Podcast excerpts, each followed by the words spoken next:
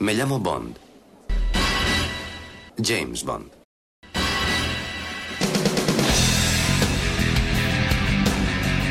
Hola, soy Alberto López, alias Klaalk en los foros.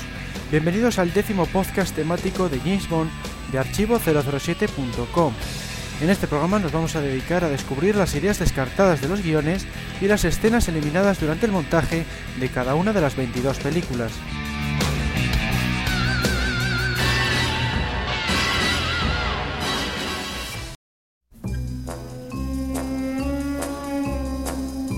En uno de los primeros guiones de Doctor No se tenía previsto rodar una escena en la que el dragón de los pantanos iba a aparecer frente a Bond, Quarrel y Honey emergiendo del agua.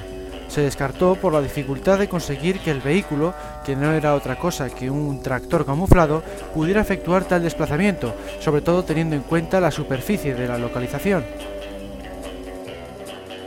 Hubo otra secuencia que estuvo más cerca de quedarse en el metraje final, se tenía pensado poner cangrejos alrededor de Honey cuando la chica se encontraba atada al suelo en la guarida del Doctor No.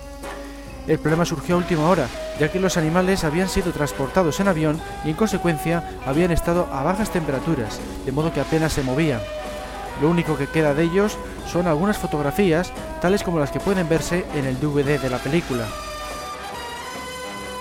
Otra escena que se descartó fue una versión alternativa del encuentro final entre Bond y el profesor Dent. En la película 007 le dispara varias veces. Sin embargo, se llegó a rodar otra versión en la que Bond dispara y falla, asustándole para luego llevarlo ante las autoridades. El director hizo bien filmando esta secuencia porque la censura a punto estuvo de eliminarla por considerarla demasiado violenta.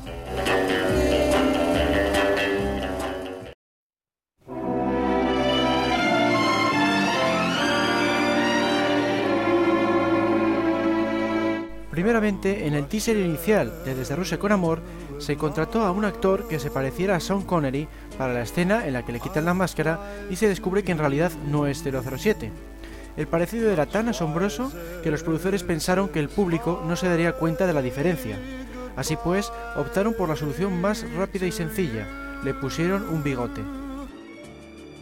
Una escena eliminada tenía lugar justo antes de que Bond se encontrara con Tatiana en el ferry, el agente es seguido por el búlgaro con bigote y boina en un Citroën. 007 se inclina de pronto sobre el conductor y así hace que pise el freno. El vehículo se detiene de repente y el automóvil del búlgaro les choca por detrás, a la vez que es golpeado por un tercer coche por su espalda. De este tercer vehículo sale Kerim Bey. De esta forma, Bonsa baja del coche y se monta en un cuarto coche, uno de la embajada, con el que finalmente puede continuar su camino sin que el búlgaro pueda perseguirlo, ya que su Citroën ha quedado atrapado.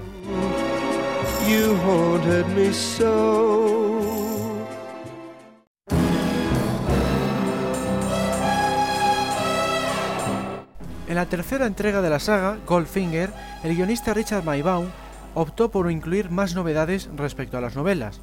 Entre otras cosas, cambió el robo del Fornos por su detonación con una bomba nuclear. También sustituyó la sierra por un láser industrial en la escena en la que Goldfinger se dispone a matar a 007 lentamente. Por otro lado, hizo que Bond se convirtiera en prisionero del villano, cuando en el libro llegaba a América como observador de su plan.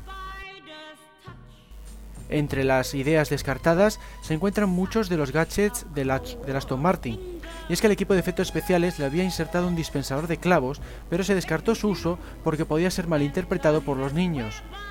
Por otro lado, si atendemos a un reportaje promocional de la época, vemos que el coche tenía también teléfono en la puerta del conductor, un escáner y un compartimento oculto en el que el usuario podía guardar armas. Una de las cosas que más debatieron los productores fue el nombre de Pussy Galore, que se podía traducir como Chochito Abundancia. Creían que podían tener problemas con la censura, así que en un momento dado llegaron a cambiarle por Kitty Galore, que significa gatita.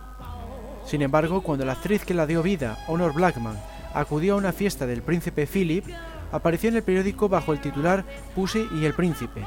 Fue esa y no otra la razón por la que los productores volvieron a poner Pussy en el guion. Les daba a entender que el nombre había sido aceptado.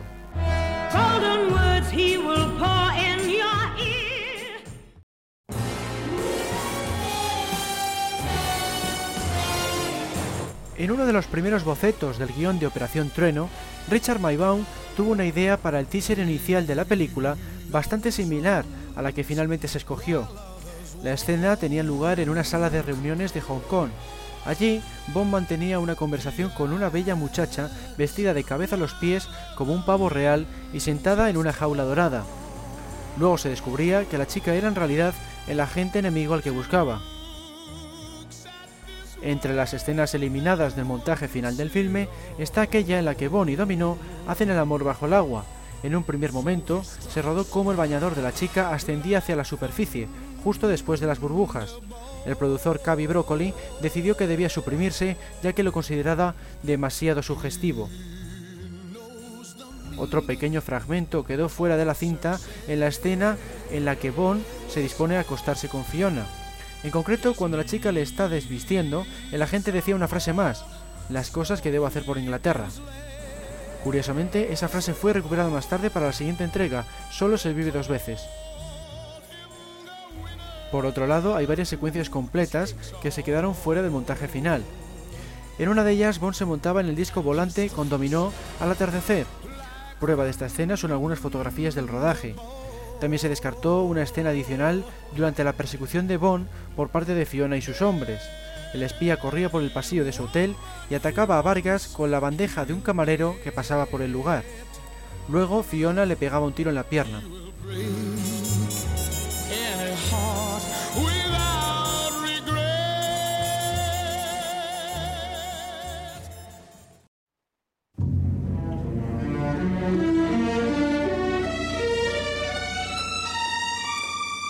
Uno de los descartes de Solo se vive dos veces tuvo lugar al comienzo del rodaje. Se había elegido al actor checo Jan Werich para interpretar a Blofeld, pero ni al director ni a muchos miembros del equipo les gustaba su apariencia, más parecida a Papá Noel que a un villano Bond. Así pues, se le sustituyó en el último momento por el conocido Donald Pleasence. Otro de los descartes más relevantes de la cinta tiene que ver con la guarida del propio Blofeld, los productores y varios miembros del equipo recorrieron buena parte de Japón en helicóptero en busca de los castillos que mencionaba Fleming en la novela, ubicados cerca de la costa. Sin embargo, descubrieron que no existía ninguno. En su lugar, observaron multitud de volcanes. Fue entonces cuando a Broccoli se le ocurrió la idea de trasladar el escondite del villano al interior de uno. El decorado resultante, obra como tantos otros del genial diseñador de producción Ken Adam, costó la friolera de un millón de dólares de la época, más o menos lo que costó la primera película entera de Doctor No.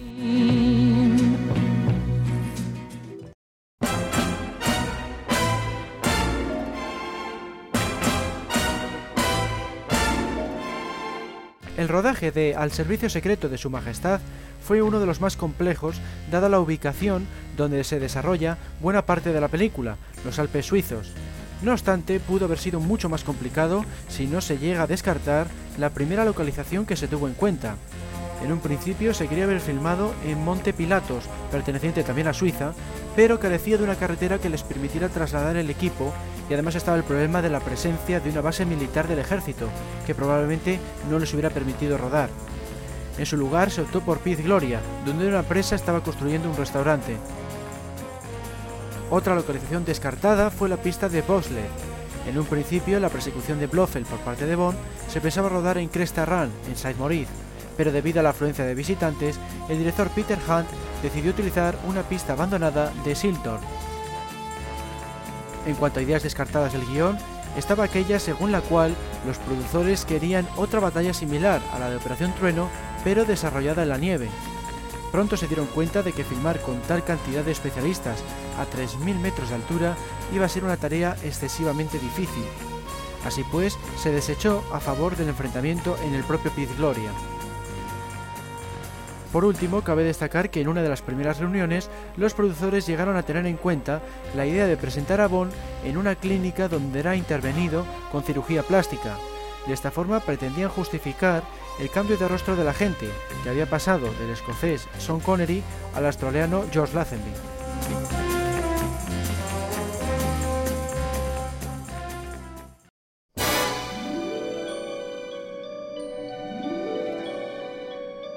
En las primeras reuniones de escritura del guion de Diamantes para la Eternidad, se pensó en la posibilidad de que el villano fuera el hermano gemelo de Goldfinger, Cavi Broccoli no estaba entusiasmado con la idea, así que se descartó y se volvió a emplear a la organización Spectra y a su líder, Blofeld.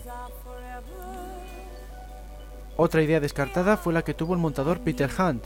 El que fuera director del Servicio Secreto de Su Majestad era partidario de mostrar imágenes de su película con motivo de ofrecer una conexión mayor con lo visto en aquella. A los productores les pareció demasiado complicado, así que optaron por lo más sencillo, mostrar a Bond en busca de Blofeld, obviando cualquier tipo de referencia a la anterior entrega. También se quedó fuera la idea de mostrar a Bond aterrizando en ala delta en la secuencia en la que interroga a Marie, en el teaser inicial de la cinta.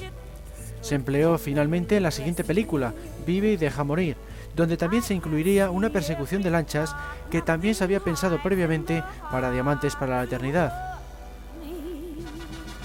En cuanto a las escenas eliminadas, se rodaron pequeñas secuencias que se suprimieron durante el montaje.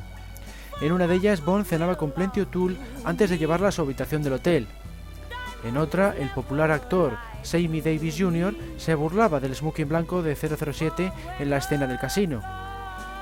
En otra secuencia se mostraba el asesinato del humorista Sadie Tree por parte de Mr. Keith y Mr. Wind. La razón principal de la eliminación de estas escenas es sin duda la de aumentar el ritmo de la narración y reducir la duración del filme hasta los 120 minutos de rigor.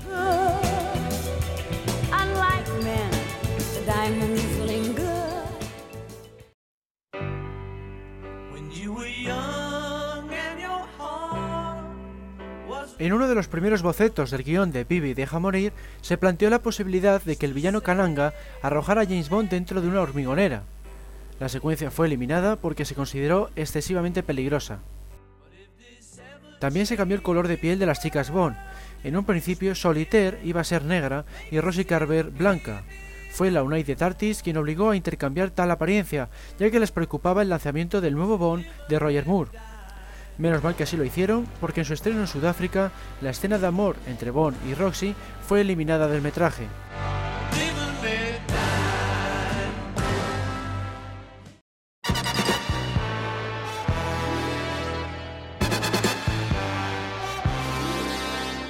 En El hombre de la pistola de oro aún puede verse un pequeño fragmento de una escena eliminada en uno de los trailers de la película. Tenía lugar durante el duelo final entre Bond y Scaramanga, el villano lanzaba a 007 una especie de cóctel molotov. El director Guy Hamilton decidió quitar esa parte para agilizar el ritmo narrativo, pasando directamente al interior del laberinto. También se quedó fuera de montaje definitivo una toma en la que aparecían los coches de policía de Bangkok intentando realizar el salto en espiral después de que lo hiciera Bond. Entre las ideas descartadas del guion se encontraba un gadget consistente en una cámara de fotos provista de varias utilidades, Poseía un gas paralizante, un selector de velocidad autodestructivo y un dispositivo que lanzaba proyectiles.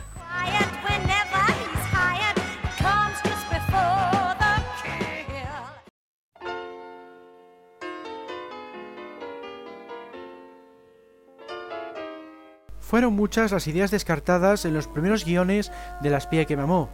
Por ejemplo, se pensó en utilizar el personaje de Hugo Drax de la novela Moonraker y mostrarle robando un submarino nuclear que luego ocultaba en una base secreta en el lago Ness. En este boceto se volvió a utilizar a Tatiana Romanova, la chica de Desde con Amor, en vez de a la espía Triple X. También aparecía la organización criminal Spectra, pero se desechó a última hora porque el productor Kevin McGlory indicó que podía llevarles a juicio, dado que seguía teniendo en su poder los derechos sobre Blofeld y Spectra. El productor los poseía desde que escribió la historia de Operación Trueno junto a Ian Fleming. También se descartó una persecución por el desierto.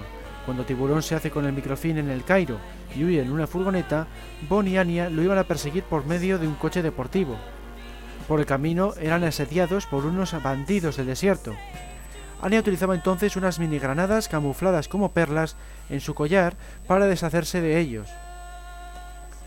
Por otro lado, Ken Adam, el diseñador de la producción, tuvo la idea de incluir la cubierta del barco Liparus en el interior de su armazón junto a los submarinos en vez de en la cubierta como se había establecido en el guion original. De esta forma toda la acción se concentraba en la misma sección del enorme petrolero. El teaser inicial de la película tampoco iba a ser en un principio tal y como lo conocemos. El guionista Christopher Wood había pensado en mostrar a Bond tirándose en paracaídas sobre una lancha motora en un lago. Luego 007 disparaba un garfio que se enganchaba al bote y empezaba a practicar esquí acuático.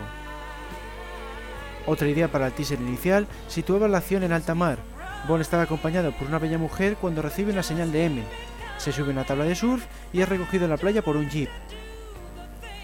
Varias ideas más se quedaron fuera del guion definitivo.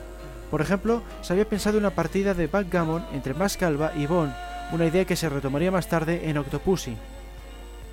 También se tenía en mente utilizar tres asesinos trellizos llamados Tic Tac y Toe, otra idea que, curiosamente, también acabó en la trama de Octopussy.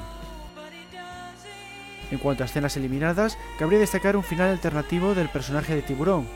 El director Lewis Gilbert dudó entre dejarle con vida o matarlo, así que rodó una secuencia en la que moría. Al final se optó por el final en el que sobrevive y su éxito entre el público fue tal que se vio obligado a incluirlo en la siguiente entrega, Moonraker.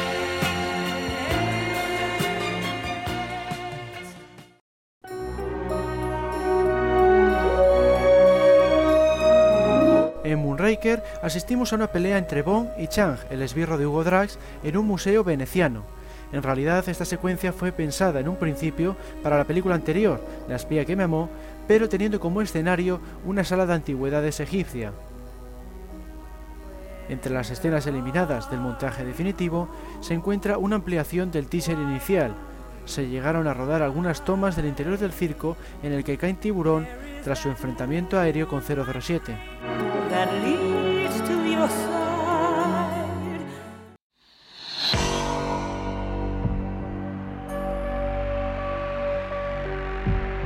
En el guion original de Solo para sus ojos había una escena que finalmente se descartó y en consecuencia no fue filmada.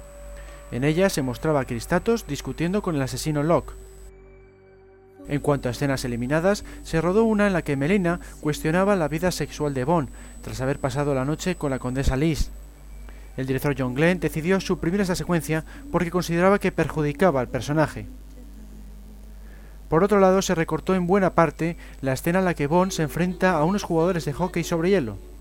John Glenn decidió que era demasiado larga, así que eliminó una parte al final de la secuencia en la que 007 utilizaba la máquina pulidora de hielo para verter nieve sobre los adversarios, una vez estaban los tres abatidos en el interior de la portería.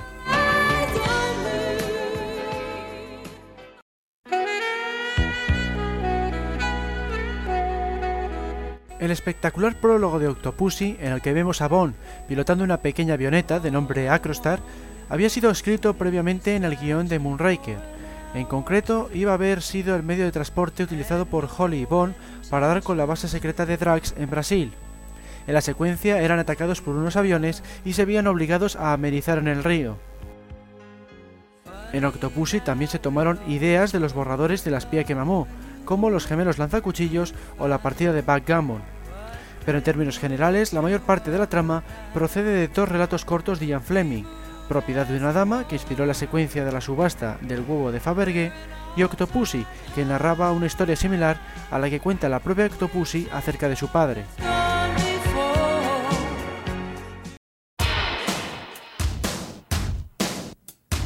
En el prólogo de Panorama para Matar, vemos a Bond utilizando el esquí de una moto de nieve para hacer snowboard y huir del ejército ruso. Esta secuencia se planteó originalmente en uno de los guiones de La espía que mamó. Una idea descartada del guion de la cinta tenía que ver con Snoopy, el perro robótico creado por Q. Iba a haber protagonizado una secuencia en la que espiaba la base de Thorin. Luego era atacado por un perro guardián, al que lanzaba un líquido a los ojos y le hacía huir. Son varias las escenas eliminadas de Panorama para Matar. En una de ellas se mostraba Bond en una comisaría de París junto a M, Allí da parte de los destrozos que había causado durante su persecución de Mayday. El agente utilizaba un bolígrafo hecho por Q para que la tinta desapareciera al poco de haber firmado para así salir de la cárcel. Otra secuencia que se descartó del montaje definitivo mostraba a Zonin y sus esbirros aproximándose al ayuntamiento de San Francisco. Luego se bajaban del coche y cogían los bidones de gasolina con los que después provocan el incendio. Al director John Glenn no le gustó esta última parte porque quedaba un tanto vulgar. Por otro lado, quitó la secuencia porque tampoco contaba nada relevante. Otra escena eliminada mostraba una manifestación por parte de los pescadores de San Francisco. Se hacía hincapié en que las bombas de extracción de Industria Storing estaban destruyendo a los cangrejos de la zona. Bond y su enlace Chuck iban en uno de los barcos, observando de cerca las instalaciones del villano. Por último, se rodó también una escena en la que mostraba con más detalle el despido de Stacy en el ayuntamiento. Se la mostraba discutiendo con el alcalde acerca de los problemas medioambientales que estaba provocando Industria Story. John Glenn decidió suprimir esta secuencia porque la había rodado en una única toma, sin cortes ni primeros planos.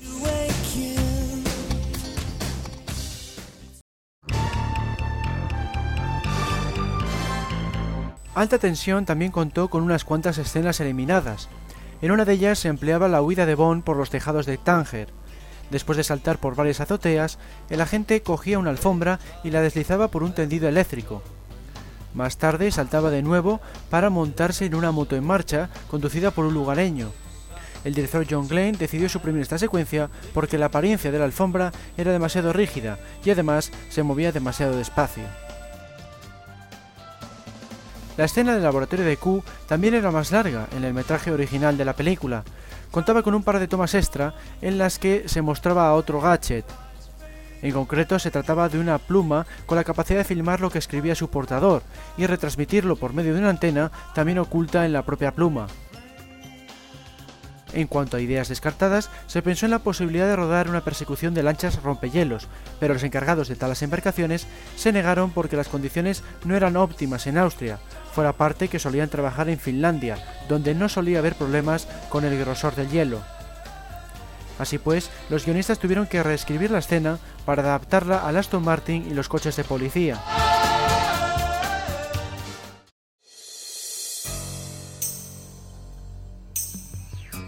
En un principio los productores tenían idea de filmar Licencia para Matar en China. En uno de los primeros guiones habían pensado en rodar una persecución por la muralla china, pero finalmente el gobierno del país no les concedió los permisos necesarios. El equipo se trasladó entonces a México, donde tuvieron muchas más facilidades. Licencia para Matar cuenta con un gran número de escenas eliminadas. En una de ellas se mostraba a Sarky forcejeando con los policías para poder acceder a la casa de Felix Leiter tras el ataque de Sánchez. En otra, el propio Sarky conducía a Bond en su barco con motivo de observar más de cerca la embarcación de Cres. Se eliminó este pequeño fragmento porque al director John Glenn no le gustaba el gorro de pescador que le pusieron a 007. También se descartó otra secuencia en la que Bond ve por televisión la llegada del presidente de Ismus al casino de Sánchez mientras este es entrevistado por una periodista. En otra escena se ve a 007 comprando la lancha en la que más tarde le vemos huir del bar junto a Pan, la gente de la CIA compañera de Felix Leiter. Otra secuencia muestra a Bond llegar al aeropuerto de Ismus, donde Pan le indica quiénes son algunos de los esbirros de Sánchez, presentes en la misma pista de aterrizaje para así dar a la bienvenida a los capos de la droga chinos. Otro pequeño fragmento que se suprimió transcurría en el banco de Sánchez. El criminal va a saludar a los narcotraficantes chinos ante la atónita mirada de Bond, ya que es la primera vez que se cruza con el villano. Tampoco se dejó en el metraje final una secuencia en la que vemos al espía de Hong Kong vigilar a Bonnie Pan en su estancia en el casino, justo después de que 007 se entrevistara con Sánchez en su despacho. Por otro lado, la secuencia en la que Bond es capturado por los agentes de Hong Kong se redujo en buena medida. Se llegó a rodar no solo cómo le llevan en el maletero de un coche, sino también cómo le atan a la mesa. Por último, la escena en la que Bond se agarra a la lancha de Lupe para escapar de la mansión de Sánchez también duraba algo más en la versión original. Se rodó un pequeño diálogo cuando la chica deja al espía en una playa.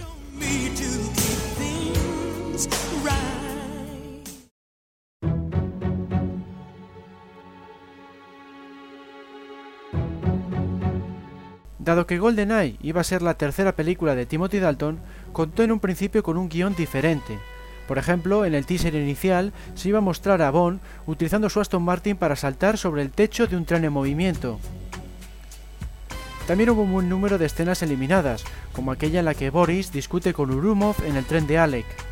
La secuencia, en palabras del director Martin Campbell, fue eliminada porque solo servía para mostrar que ambos estaban compinchados. El teaser inicial de la película fue recortado brevemente, se rodaron unas tomas en las que se mostraba Bond introduciéndose en una garita en la que hay dos guardias rusos. Les esquiva con sigilo y logra pulsar el botón que abre la puerta corredera de la presa. Así se desvela el misterio de cómo se abría esa puerta, pero Martin Campbell decidió que no era necesario contar esta parte. También se descartó una secuencia bastante graciosa en la que un traficante de armas pakistaní pretende vender pistolas defectuosas a Sukoski. El delincuente ruso enseguida se percata del timo y le echa de su local. De nuevo, Campbell explicó que la razón por la que suprimió la escena no era otra que la del ritmo del filme. Otro pequeño fragmento que se eliminó del montaje definitivo mostraba a Wade hablando de jardinería Bond mientras le lleva en su pequeño coche. Justo después le enseña cuál es la funeraria de Kirov, lugar donde se producirá el intercambio que servirá para pagar el favor de Sukoski.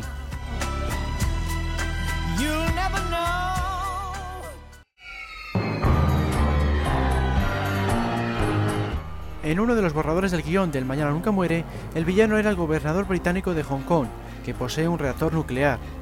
Tras pasar por varios guionistas, el texto cambió notablemente y la acción se acabó situando en Vietnam. Sin embargo, el rodaje se llevó a cabo en Tailandia porque el gobierno vietnamita no les concedió los permisos necesarios en el último momento. Entre las escenas eliminadas había una en la que se mostraba la habilidad de Gupta como lanzador de cartas. Se veía que era capaz de clavarlas en cualquier superficie, algo que el actor podía hacer en realidad porque era mago profesional. En otra secuencia se mostraba a Q abriendo un compartimento equivocado a la hora de mostrarle a 007 su nuevo coche. En ella había un animal, un jaguar, propiciando un chiste fácil que los productores decidieron suprimir.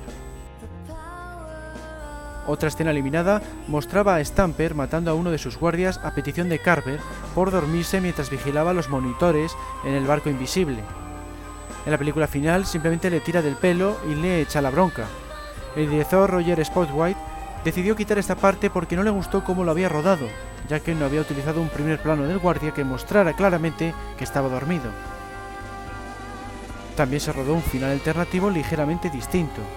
En él aparecen Bond y Wai sobre uno de los restos de barco invisible destruido de Carver, tapándose con un trozo de lona para que no les encuentren sus aliados de la marina.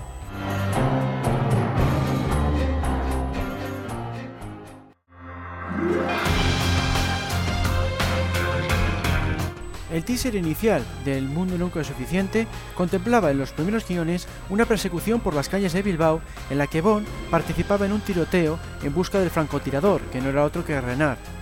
Se iba a involucrar también a varios coches de policía, pero finalmente se debió descartar por la elevada duración de la persecución en lancha por el Támesis. De esta secuencia únicamente se rodó un fragmento en el que se muestra a Renard dando órdenes a la chica del puro y dejando a un lado su rifle de francotirador. El director Michael Apted decidió eliminar esta escena porque prefería mantener el misterio acerca del villano. También se eliminó un buen número de fragmentos de la reunión de M con Bond y de la posterior persecución de King por el interior del edificio del MI6. Lo mismo sucedió con la persecución en lancha. En un principio llegó a contar con un montaje de más de 8 minutos de duración, la suma era excesiva para ser un teaser de 007, así que el director tuvo que hacer un montaje muy dinámico para que se situara en torno a los 15 minutos y aún así sigue siendo el teaser más largo de la saga. Otra escena que se redujo bastante fue aquella en la que Bond hace el amor con la doctora Warflash. Entre otros fragmentos, se eliminó una frase que decía al salir de la habitación, las cosas que hago por Inglaterra, esta frase apareció en un tráiler de Operación Trueno y en la película solo se vive dos veces.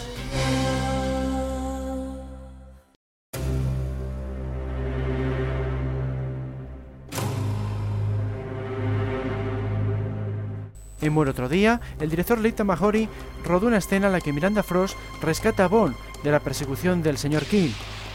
Se hacen pasar por amantes en las aguas termales de la mina. La escena se cambió por motivos de censura. De ella solo ha quedado una única fotografía. Cuando Bond regresa a Londres, iba a hacerlo de una manera bastante más espectacular. Con motivo de evitar los controles de seguridad, el agente salía por una de las ruedas del avión y huía por la pista de aterrizaje. También se llegó a rodar una escena en la que James y Graves jugaban al golf sobre hielo. Servía para desvelar por qué James persigue a Zhao.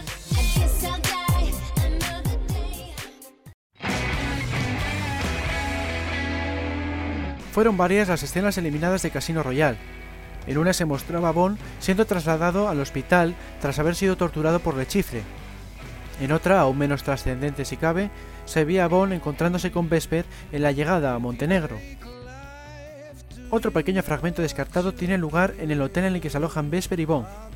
En él se veía 007 observando la presencia de Gettler en el vestíbulo, lo que le hace levantar sospechas. Probablemente se eliminó esta escena para agilizar la película, porque previamente se había visto una secuencia similar cuando la pareja navega en el velero por uno de los canales. De las escenas descartadas, la más interesante tiene que ver con el teaser inicial. Se rodó una versión más ampliada de cómo Bond sigue a uno de los traidores por un estadio de cricket antes de enfrentarse a él en los lavabos.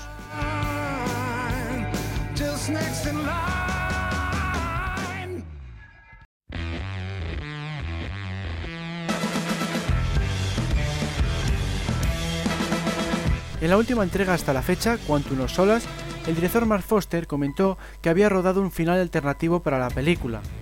En él se iba a mostrar a Bond cara a cara con el señor White y mencionaba su famosa frase, mi nombre es Bond, James Bond.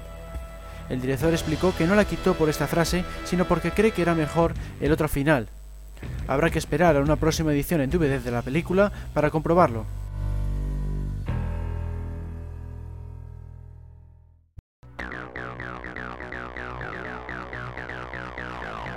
Hemos llegado al final de este décimo podcast temático. Espero que os haya gustado tanto más que los anteriores y que como siempre sigáis visitando la web archivo007.com y su foro foros007.com. Un saludo a todos y hasta la próxima.